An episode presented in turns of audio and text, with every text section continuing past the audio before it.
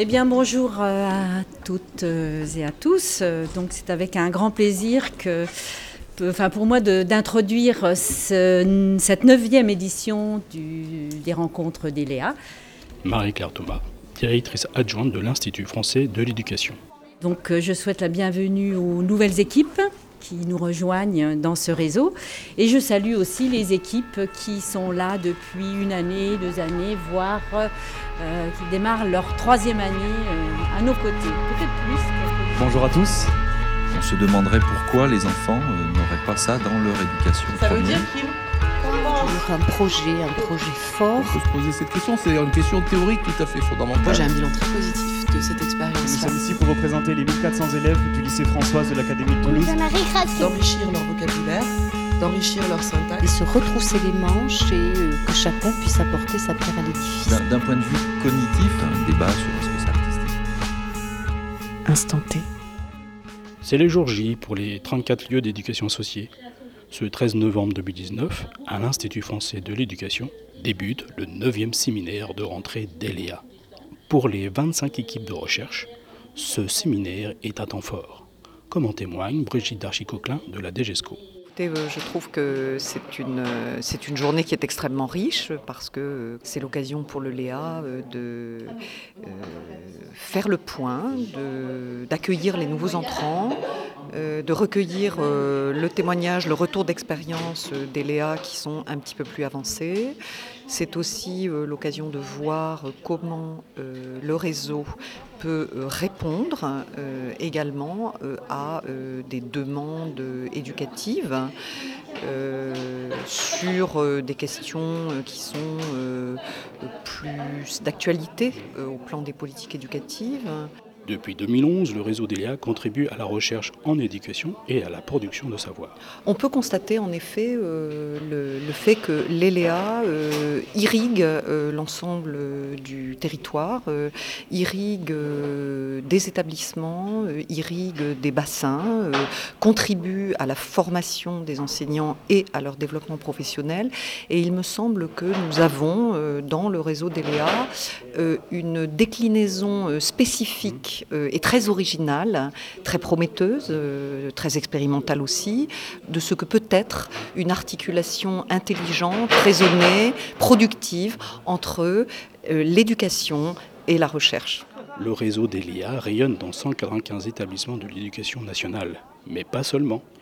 Il y a aussi d'ELIA au sein des établissements de l'enseignement agricole. On bénéficie d'un dispositif euh, euh, qui est quand même euh, ancré dans le temps à l'éducation nationale et nous, ça nous permet de bénéficier d'un savoir-faire en fait, premièrement. Nathalie Hérault-Moignard du ministère de l'Agriculture et de l'Alimentation. Ensuite, ça nous permettra d'avoir plus de visibilité aussi de nos propres établissements et nos propres instituts de recherche parce que je l'ai présenté tout à l'heure, je pense que très peu de gens connaissent l'enseignement agricole. Et quand ils le connaissent, je ne suis pas sûre qu'ils sachent que c'est euh, un enseignement qui n'est pas dans le même système éducatif. Hein.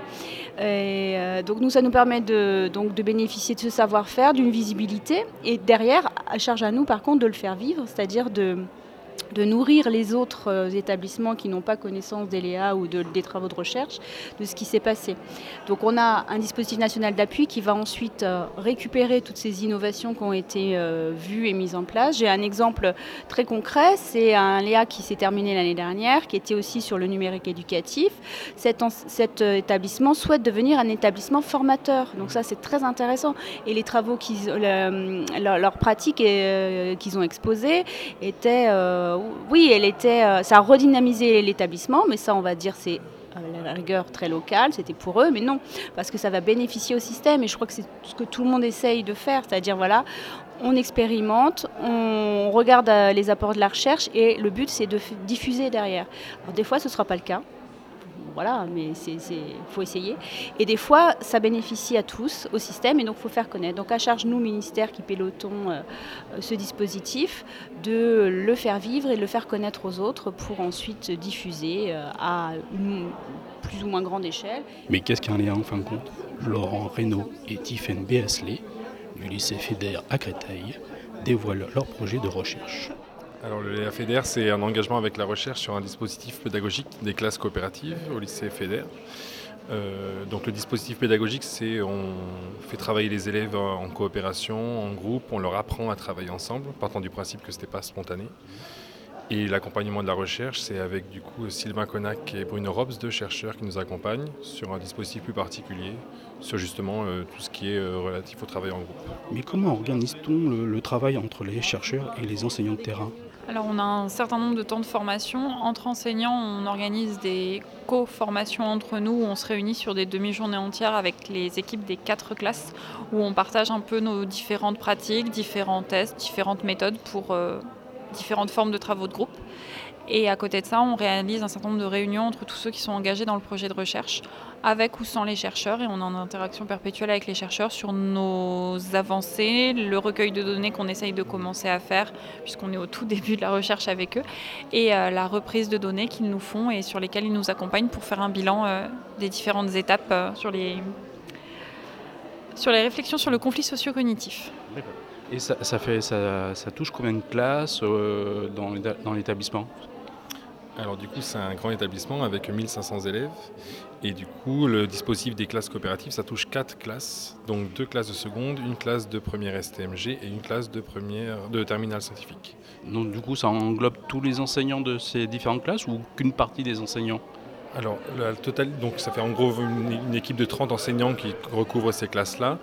Après, tous ne sont pas investis au même niveau. Certains sont comment dire, observateurs, d'autres au contraire s'investissent beaucoup. Par contre, aucun n'est réfractaire et du coup, ils prennent ce qu'il y a à apprendre pour ça. Voilà. Et, et, donc, vous avez déjà un premier petit bilan de ces quatre années de classe coopérative? En termes de bilan, on se rend compte qu'au niveau des élèves, il y a une très très bonne aisance qui est créée à l'oral et dans la discussion avec l'adulte pour échanger de façon calme et réfléchie.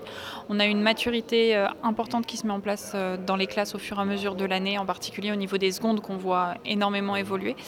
Et on a des résultats assez bons en termes d'absentéisme, c'est-à-dire que les classes coopératives, du moins depuis qu'il y en a quatre et qu'on a qu'on a fait toutes les données sont les plus basses de leur, des mêmes classes, des classes de même niveau en termes d'absence. Donc les deux secondes, c'est partie des moins absentes. La première STMG était la moins absente, la terminale S était la moins absente de tout le lycée. Est-ce que ça, l'idée après, à terme, c'est de faire, d'appliquer un peu tout ce, ce procédé dans tout l'établissement non, ce n'est pas du tout l'objectif. Alors pour deux raisons. La première, c'est parce que déjà dans cet établissement, il y a d'autres classes avec d'autres expérimentations pédagogiques qui ne sont pas forcément de la coopération. Et c'est de cette diversité que du coup euh, naît l'intérêt euh, professionnel en fait. Et la deuxième raison, c'est il faut quand même que ça vienne des collègues et il faut qu'il y ait une envie sur les valeurs partagées. Et ça, ça ne les outils peuvent s'imposer, mais les valeurs qui sont, euh, comment dire, qui sous-tendent ces outils-là, elles ne peuvent pas, euh, comment dire, s'imposer. Donc il faut attendre si des collègues sont motivés pour, pour ouvrir d'autres classes, alors nous le ferons avec plaisir, mais on ne peut pas l'imposer. En tout cas, ce n'est pas l'objectif. Euh, donc là, vous êtes euh, à la, la rentrée de, du séminaire des, des, des Léa. Euh, Est-ce que c'est aussi une occasion de, de nouer des, des, des, contacts, des liens avec d'autres Léa L'objectif est effectivement pour une première de découvrir un peu tous les autres Léa qui, se font, de rencontrer des collègues qui viennent de la même académie que nous et de pouvoir faire le point sur ce qu'ils font aussi et effectivement de peut-être partager un peu plus avec euh, ce qui est déjà fait.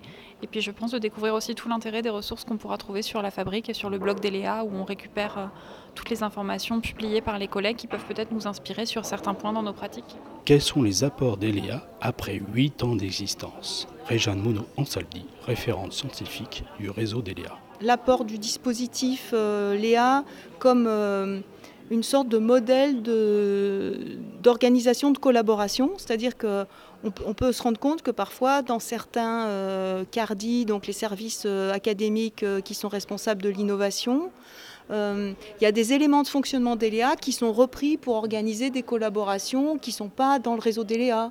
que c'est repris aussi à l'international, par exemple au Liban, etc. Donc c'est comme si le, dispositif et la culture qu'on avait créée, elle, pouvait aussi être mobilisée dans d'autres objectifs de collaboration pour l'éducation. Donc ça, c'est super intéressant. Et puis, il y a aussi...